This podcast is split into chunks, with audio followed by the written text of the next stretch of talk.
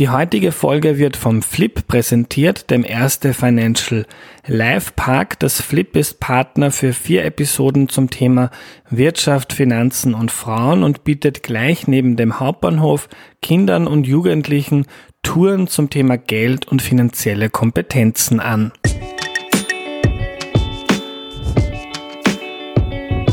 Hallo, ich bin der Andreas und das ist Erklär mir die Welt, der Podcast, mit dem du die Welt jede Woche ein bisschen besser verstehen sollst.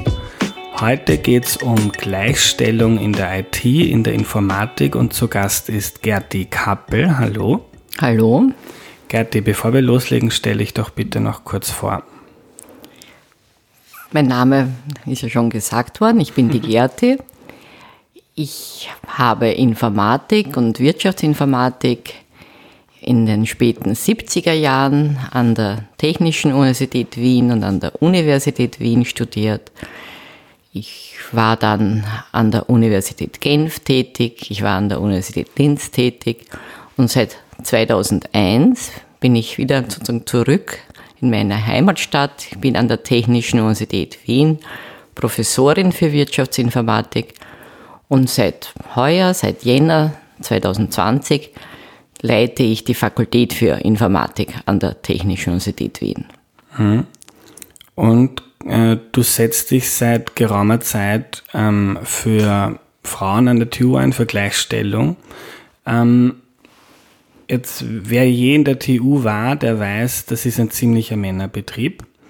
Ähm, ich fange an mit dem Haupt dem Hauptstehsatz, den, den man zu dem Thema hört, und der ist, warum sollte ich mich überhaupt für das Thema interessieren? Also manche entscheiden, Informatik zu studieren, manche Recht, manche studieren Medizin.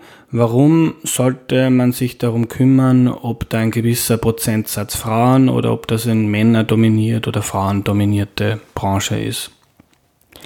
Das ist eine sehr gute Frage, denn wir sind ja, wir leben in einem freien Land. Jeder soll frei entscheiden, was er studieren möchte. Wir wissen aber auch, wenn wir selber in unsere eigene Vergangenheit schauen, dass wir sehr oft beeinflusst werden. Das ist, also der Mensch, haben wir gelernt, aus der Biologie besteht aus vielen kleinen Zellen, die sich zusammenbauen. Das ist sozusagen die biologische äh, Basis. Wir haben aber auch schon aus der Biologie gelernt, dass, es, dass die Umwelteinflüsse diese Zellen, die bei allen eigentlich mal gleich sind, beeinflussen. Und ähnlich ist es mit quasi unserer gesamten Entwicklung. Das heißt, äh, wenn wir selber in unsere eigene Vergangenheit schauen und sagen, warum bin ich zum Fußball gekommen? Weil vielleicht mein Freund gesagt hat, das ist super, geh mit. So war es bei mir. das war jetzt aber ein zufälliges Beispiel. Warum, äh, ganz ein anderes Beispiel, warum kommt man zum Reiten? Ja, weil vielleicht die Eltern Pferdeliebhaber sind und vielleicht sogar ein Pferd zu Hause haben, wenn es am Land ist. So war es bei mir, ich komme aus einem Bauernhof. Oder, oder sie, also es gibt, gibt wirklich, wenn man selber ein bisschen in seine eigene Vergangenheit reinblickt, wir sind eigentlich ein Produkt unserer Umwelt. Ja? Und das ist gut, weil wir, wir, haben, wir haben Eltern, wir haben Familie, wir haben Schule, wir haben die Umgebung, wir haben die Medien heute, die uns beeinflussen und uns sozusagen auch äh, eine Richtung vorgeben. Aber das heißt, wir sind auch nicht ganz eigentlich sozusagen unabhängig in unserer, in der Wahl, was wir studieren, wie unser Beruf ist. Und wenn wir jetzt uns genau anschauen, jetzt in diesem Bereich der Informatik und IT, in dem ich tätig bin, so gibt es heute viele Gebiete, die sagen, die, die werden unsere, unser, unser Leben verändern massiv. Ich habe gerade Biologie erwähnt, also was heute in der Genetik, also in den kleinsten Bausteinen des, des Lebens passiert, hat viele spannende Fragen für uns, für die Entwicklung der Menschen. Aber das Gleiche gilt für die IT. Und da stellt sich dann für mich die Frage, und das ist war eigentlich der Grund, warum ich mich da engagiere, mhm. warum gibt es dann da so wenig Mädchen in dem Bereich? Jetzt kann man auch sagen, naja, ähm, Ich gesagt, die interessieren sich halt, Frauen sind halt eher für das und Männer sind eher für das. Nicht? Männer spielen Fußball, Frauen reiten, nicht? wenn man bei meinen Alten. Mhm das ist ja auch alles ein bisschen hausgemacht. Ja? Das ist ja nicht so, dass das, das ist nicht gegeben in den kleinen Zellen und in der Biologie. Und äh, wenn man sich dann weiter schaut, woher kommen, also diese, sozusagen diese äh, Berufsentscheidungen. Berufsentscheidungen werden in der Schule getroffen, werden durch die Familie beeinflusst, aber ganz stark durch, durch die Schule. Und wie, äh, wie, wird, äh, wie wird Interesse geweckt? Indem ich mit dem Fach in Berührung komme, indem ich Vorbilder habe zum Teil auch, indem ich mich irgendwie sozusagen selbst auch interessiere, vielleicht meinen Taschenrechner zerlege, früher, heute schon, jeder hat heute irgendeinen PC, vielleicht den PC zu Hause zerlege. Aber in der Regel braucht es Vorbilder. Und genau die haben wir leider zu wenig in der Informatik. Unsere, wenn, wenn die Zuhörer und Zuhörerinnen schauen, was haben Sie davon in der, von der Informatik in der Schule gehört? Dann ist es bei den meisten, die jetzt nicht eine technische Schulrichtung machen, ist es ein, ein Fach in der fünften Klasse äh, Gymnasium oder neunte Schulstufe. Und da hat man irgendwie umge umgehen gelernt mit den Office-Produkten, was wichtig und gut ist. Sehr wichtig, mhm. sehr gut. Aber das war es dann eigentlich auch schon. Und das allein ist noch nicht die Informatik. Das heißt einfach dieses Verständnis, was heißt es, eine, einen, einen Algorithmus zu entwickeln? Wofür entwickle ich den? Was heißt das, in Struktur ein Problem zu erkennen und zu versuchen, ein Problem so zu zerlegen, sodass ich auch sozusagen eine Lösung dafür bauen kann. Wenn wir uns zurückdenken, äh, wie wir als Kinder eine Sandburg gebaut haben, das haben natürlich fast alle gemacht, naja, ich habe ja auch nicht mit dem Dach begonnen. Nicht? Machen wir mal irgendwie breit, ein Fundament und dann kommt irgendwo ein Turm. Und das, wird, das heißt, wir haben, sind sukzessive an das herangehen. Also dieses Struktur, strukturiert an eine Problemstellung herangehen. Das alles macht Informatik und natürlich noch viel mehr aus. Und ich bin wirklich davon überzeugt, dass wenn wir heute genauso wie wir Deutsch, Mathe, äh, Englisch, Chemie, Spanisch, Physik, Informatik unterrichten würden, würde ich höchstwahrscheinlich nicht hier sitzen. Und genau in die Richtung müssen wir eigentlich gehen, weil Informatik ist eigentlich ist zu wichtig für uns als Gesellschaft, in der heutigen Gesellschaft, als dass wir sie sozusagen ja, für Frauen nicht adäquat attraktiv anbieten würden. Und wenn ich dich jetzt kurz zusammenfassen darf, dann ist einfach der Punkt, dass die IT-Informatik heute schon, schon lange und in der Zukunft noch viel mehr viel zu wichtig ist, dass man das unter Anführungszeichen nur den Männern überlasst und eine Welt, die geprägt wird von der Informatik, nur von oder hauptsächlich von Männern geprägt wird. Wenn ich da nochmal einhaken ja. darf, da gibt es so aus der Soziologie den Stehsatz, ähm, 20 bis 30-jährige Männer machen Produkte für 20 bis 30-jährige Männer. Und das ist, klingt jetzt, jetzt wird es fast, schon kämpferisch, ja? aber wenn man selber auch in, in sich hineinhört, ja genau so ist es, weil das ist die Welt, in der man sich bewegt. Und wenn ich nur in einer eher homogeneren Welt bin, dann wird es schwieriger sein, irgendwie diverser oder heterogener zu denken. Und wenn ich aber in einer diversen Welt bin und wir gehen auf die Straße und sehen, wir sehen alt und jung und Mandel und Weibel und äh, sportliche und nicht sportliche und dicke und dünne, dann weiß ich, okay, ich muss genau für die Welt die Produkte entwickeln. Wenn ich dann noch ein Beispiel bringen darf, immer aus der Informatik auch. Wir das sogenannte World Wide Web, meisten sagen das Internet, ist, so wie wir es jetzt benutzen, 30 Jahre alt.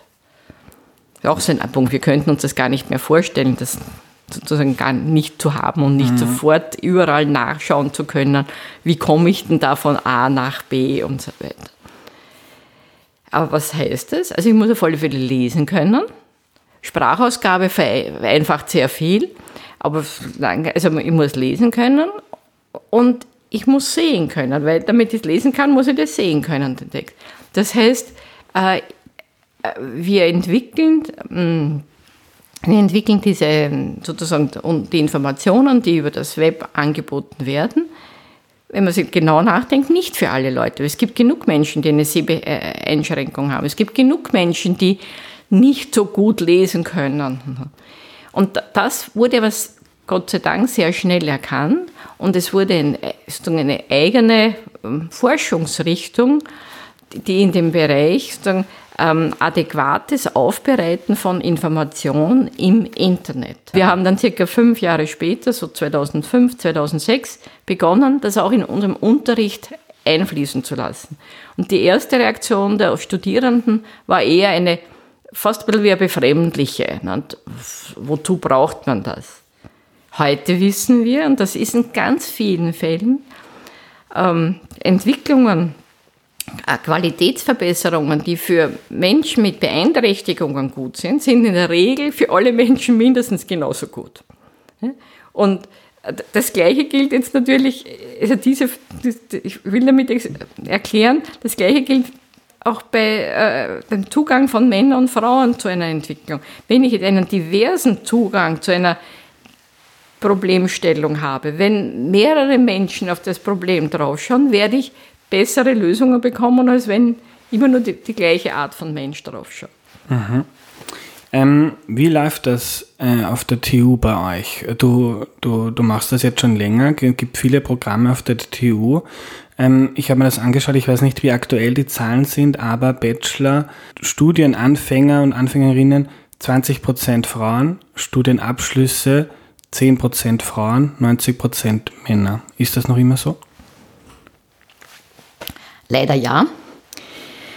Ähm, ich bin ja auch am Beginn gefragt worden, die TU ist bekannt, dass sie sozusagen eine, eine, eine Männerdomäne ist. Es muss dann genauer reinschauen in die einzelnen Studienrichtungen. Mhm, ja. Das ist natürlich die Studienrichtung Architektur, Mathematik, Chemie hat äh, einen sehr guten Frauenanteil, weil es hier auch die Vorbilder gibt, weil das auch Fächer sind, die so verankert in den Schulen sind. Ähm, Studienrichtungen wie Maschinenbau, Elektrotechnik und leider auch die Informatik, das sind wir etwas also schlechter dabei. In der Informatik haben wir rund 20 Prozent Anfängerinnen.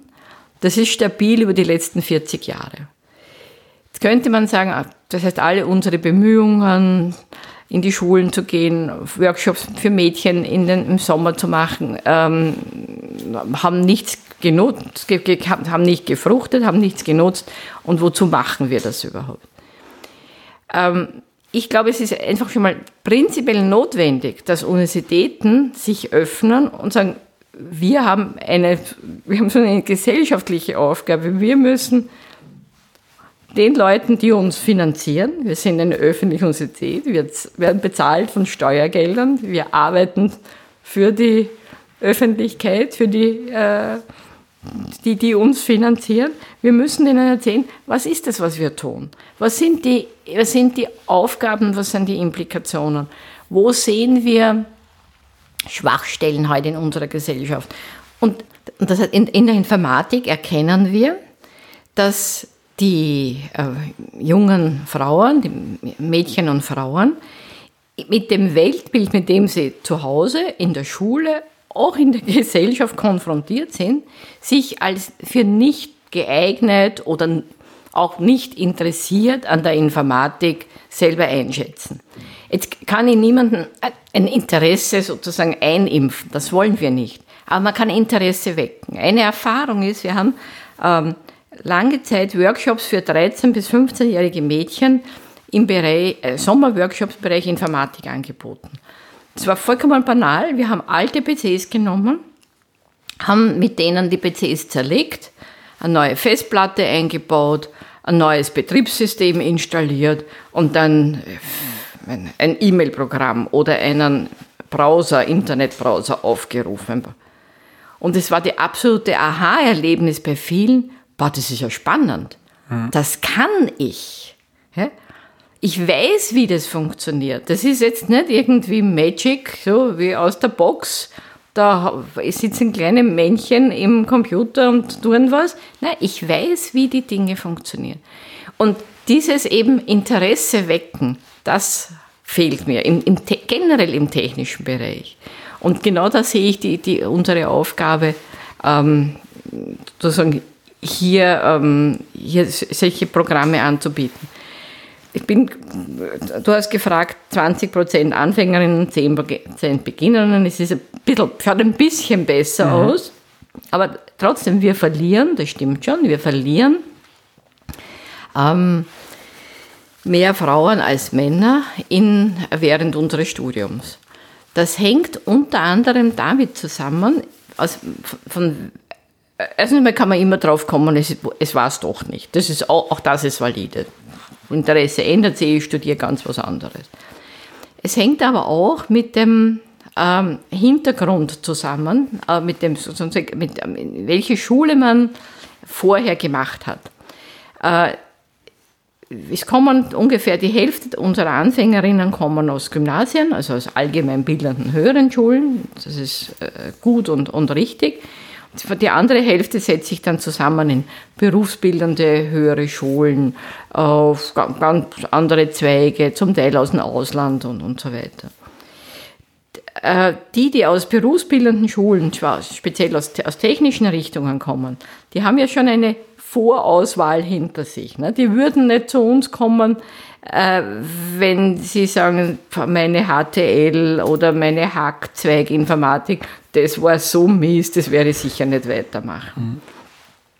Die aus den Gymnasien zu uns kommen, die sind durch, diesen, durch diese Selektion, durch diese Auswahl noch nicht so durchgegangen. Das heißt, äh, da kann es eher sein, dass man dann während dem Studium draufkommt und sagt, das war es doch nicht.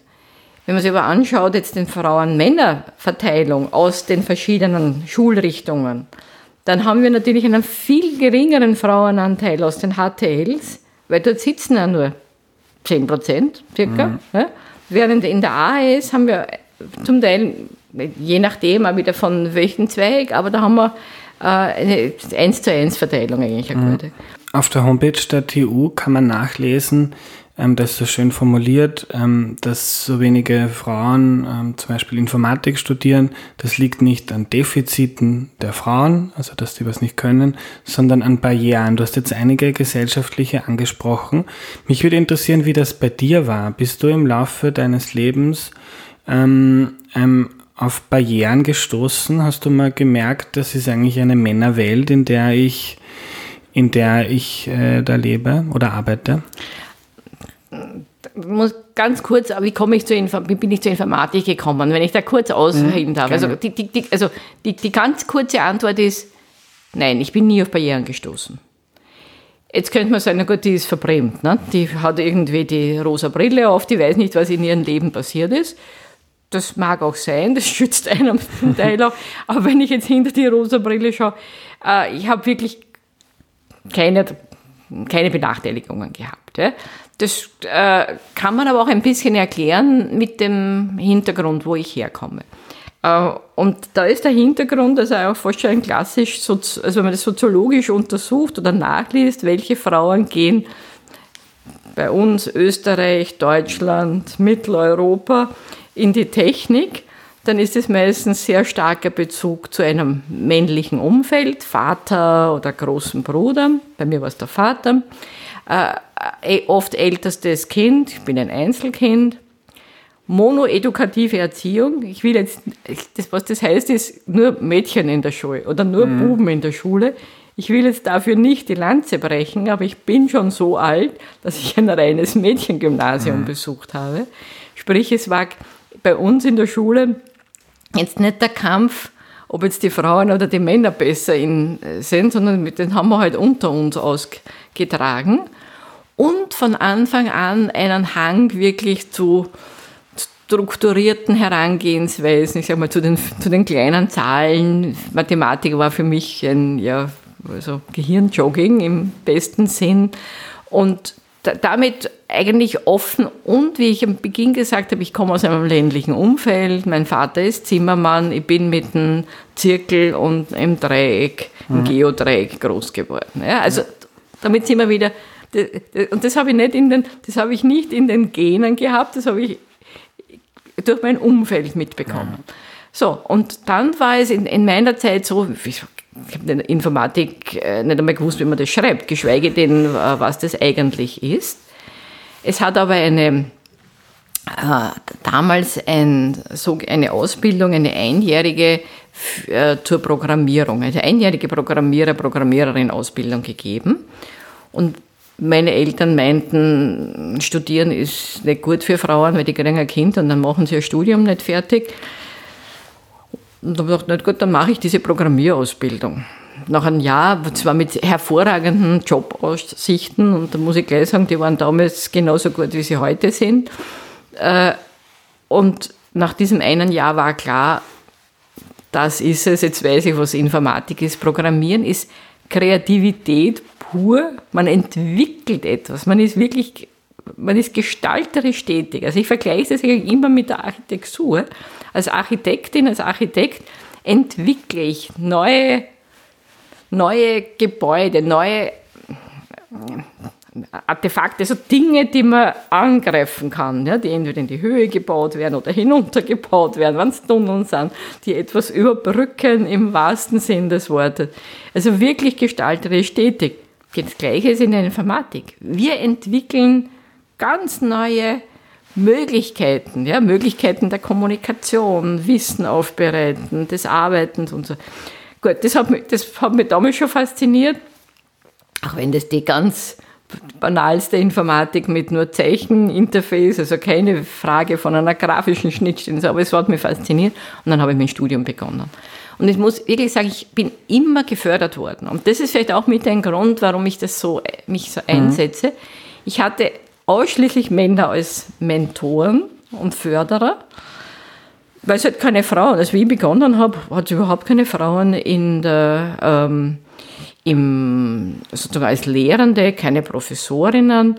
Ich denke jetzt so nach bei den Assistentinnen, da fällt mir jetzt eine ältere Kollegin ein und äh, bei den Professoren tun wir jetzt vielleicht gerade korrigieren. Es gab eine Professorin, die war in der Statistik. Mhm. Ja? Und ansonsten waren wirklich nur Männer. Aber ich, ich bin wirklich gefördert worden. Mhm. Ähm, was mich noch interessieren würde, wir haben jetzt bei den Barrieren sehr viel über das über die Zeit gesprochen, die vor der Uni passiert, mhm. über gesellschaftliche, die ja wichtig sind. Ähm, aber wenn jetzt eine, eine junge Frau auf die TU kommt heute, ähm, die nicht so ein, die vielleicht nicht so geprägt wurde durch ihre Jugend, durch ihren Vater und die, und jetzt reden wir sehr in Vorurteilen, die typisch weiblicher ist. Gibt es dann Barrieren für sie? Hat sie es dann schwerer, weil sie sich in diesem männlich geprägten Umfeld vielleicht schwieriger zurechtfindet? Weil vielleicht, und ich kenne das, ähm, ich bin studierter Ökonom, äh, und gerade auch im Wirtschaftsbereich ein irgendwie ein blöder alter Männerschmäh, den findet man schnell wo.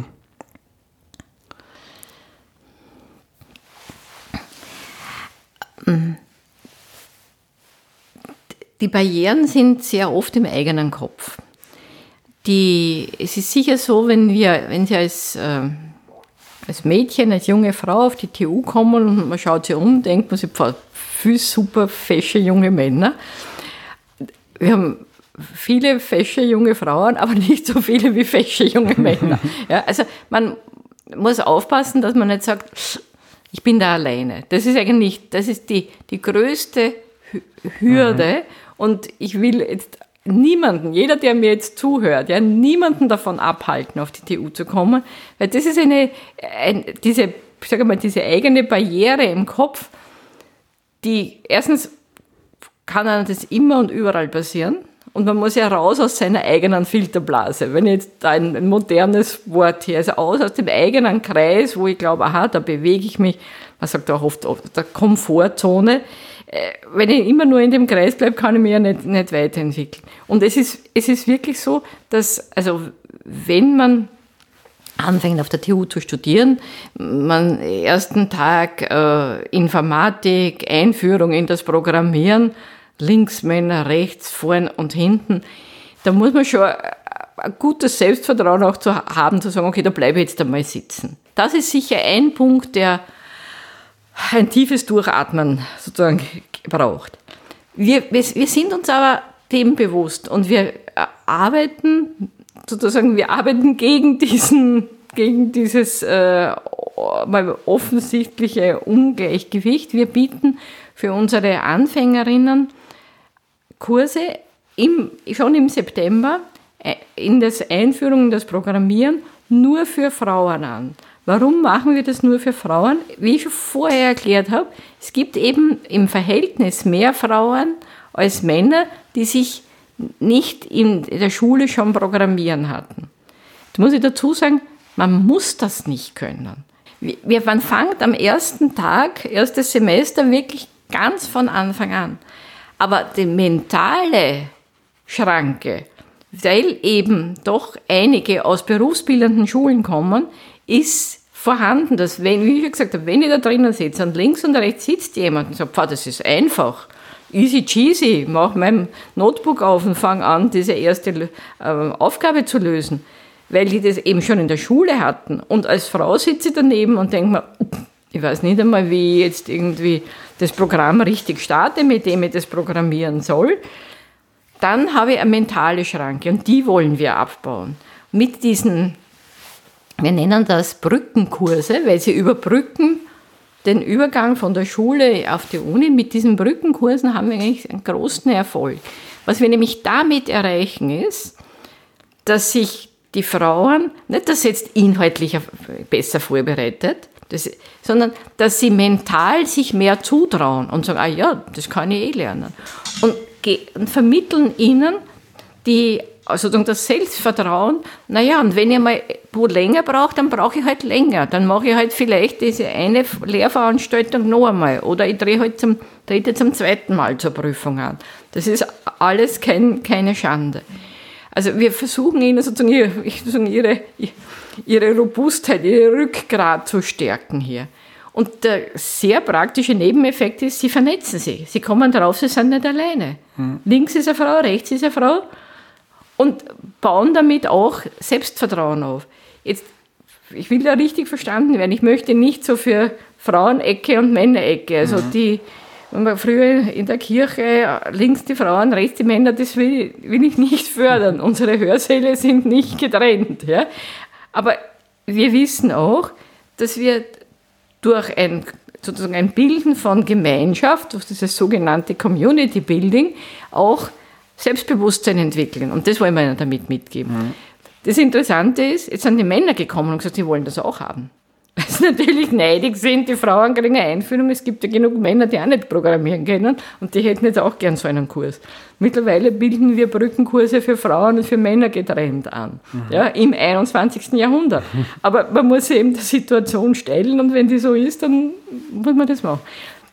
Das ist also ein ein Programm. Ein weiteres Programm ist, dass wir auch ähm, ein, ein sogenanntes Mentoring-Programm, also ein Unterstützungsprogramm während des Studiums, wo wir ähm, zum Teil ein Online-Mentoring, wenn man Probleme, Fragen hat, dass man sozusagen, sozusagen an, äh, an, an jemanden wenden kann. Ähm, es gibt die Studienrichtungsvertretungen, die da gerade auf diese Situation sehr sensibel auch sind und mhm. schauen, wenn äh, da irgendwo eine Ungleichbehandlung ist. Ähm, aber generell, dass man so von der ähm, Ungleichbehandlung von den Lehrenden so, das glaub, es gibt sicher immer noch äh, sozusagen Ausnahmen, aber äh, generell haben wir das überwunden. Mhm. Das hängt damit, oder haben wir in der Informatik nie richtig gehabt, das hängt damit zusammen, dass wir ja als Fach sind wir ja ganz jung. Die Informatik hätte heuer, also die Informatik an der TU Wien, 50 Jahre gefeiert. Das wäre wär am 4. Juni gewesen, ist natürlich Corona-bedingt ins Wasser gefallen. Der nächste Termin, alle sind eingeladen, ist der 27. Mai 2021. Wir feiern den 51er. Wir sind ein ganz junges Fach. Das spiegelt sich auch in den Lehrenden wieder. Wir haben wirklich ein junges, das geht quer durch, junges Team, und da ist schon eine andere auch Wahrnehmung der, mhm. der Situation. Ja. Letzte Frage. Wir blicken in die Zukunft, wahrscheinlich in die ferne Zukunft. Die IT, die Informatik ist keine Männerdomäne mehr. Ähm, was ist passiert? Was waren, was, war, was waren die wichtigsten Schritte? Die wichtigsten Schritte waren, dass die Gesellschaft wahrgenommen hat, dass Informatik Teil, ein, ein Grund, grundlegender Teil unseres Ausbildungskanons ist, dass das in den Schulen damit anders umgesetzt wird. Einerseits fachlich anders umgesetzt, andererseits auch als Bildungsprinzip. Ich, auch wieder, ich bin alt genug, ich hatte politische Bildung als Bildungsprinzip ich habe überhaupt nichts über politische Bildung gelernt, weil es hätte jeder Lehrer, Lehrerin tun sollen und das hat natürlich keiner gemacht. Also was, und Informatik ist in den einzelnen Fächern anders verankert, wenn wir dann in der Zukunft zurückblicken. Wir äh, haben in, in, wir, wir haben in, in, in unserem Umfeld, in dem, mit dem wir uns bewegen, heute hat jeder sein Smartphone mit, noch viel mehr äh, technische, künstliche Helfer, die, ich würde sagen, die, durch die gesamte ähm, technische Assistenz, man könnte jetzt auch Robotik dazu sagen, die humanoide Robotik, hat sich weiterentwickelt und ist viel mehr noch Teil von unserem Leben. Und äh, damit sind auch die jungen Frauen viel mehr konfrontiert und im Positiven konfrontiert und haben ihre Vorbilder, wo sie draufkommen, das ist spannend, das möchte ich machen. Danke für deine Zeit, Gerti.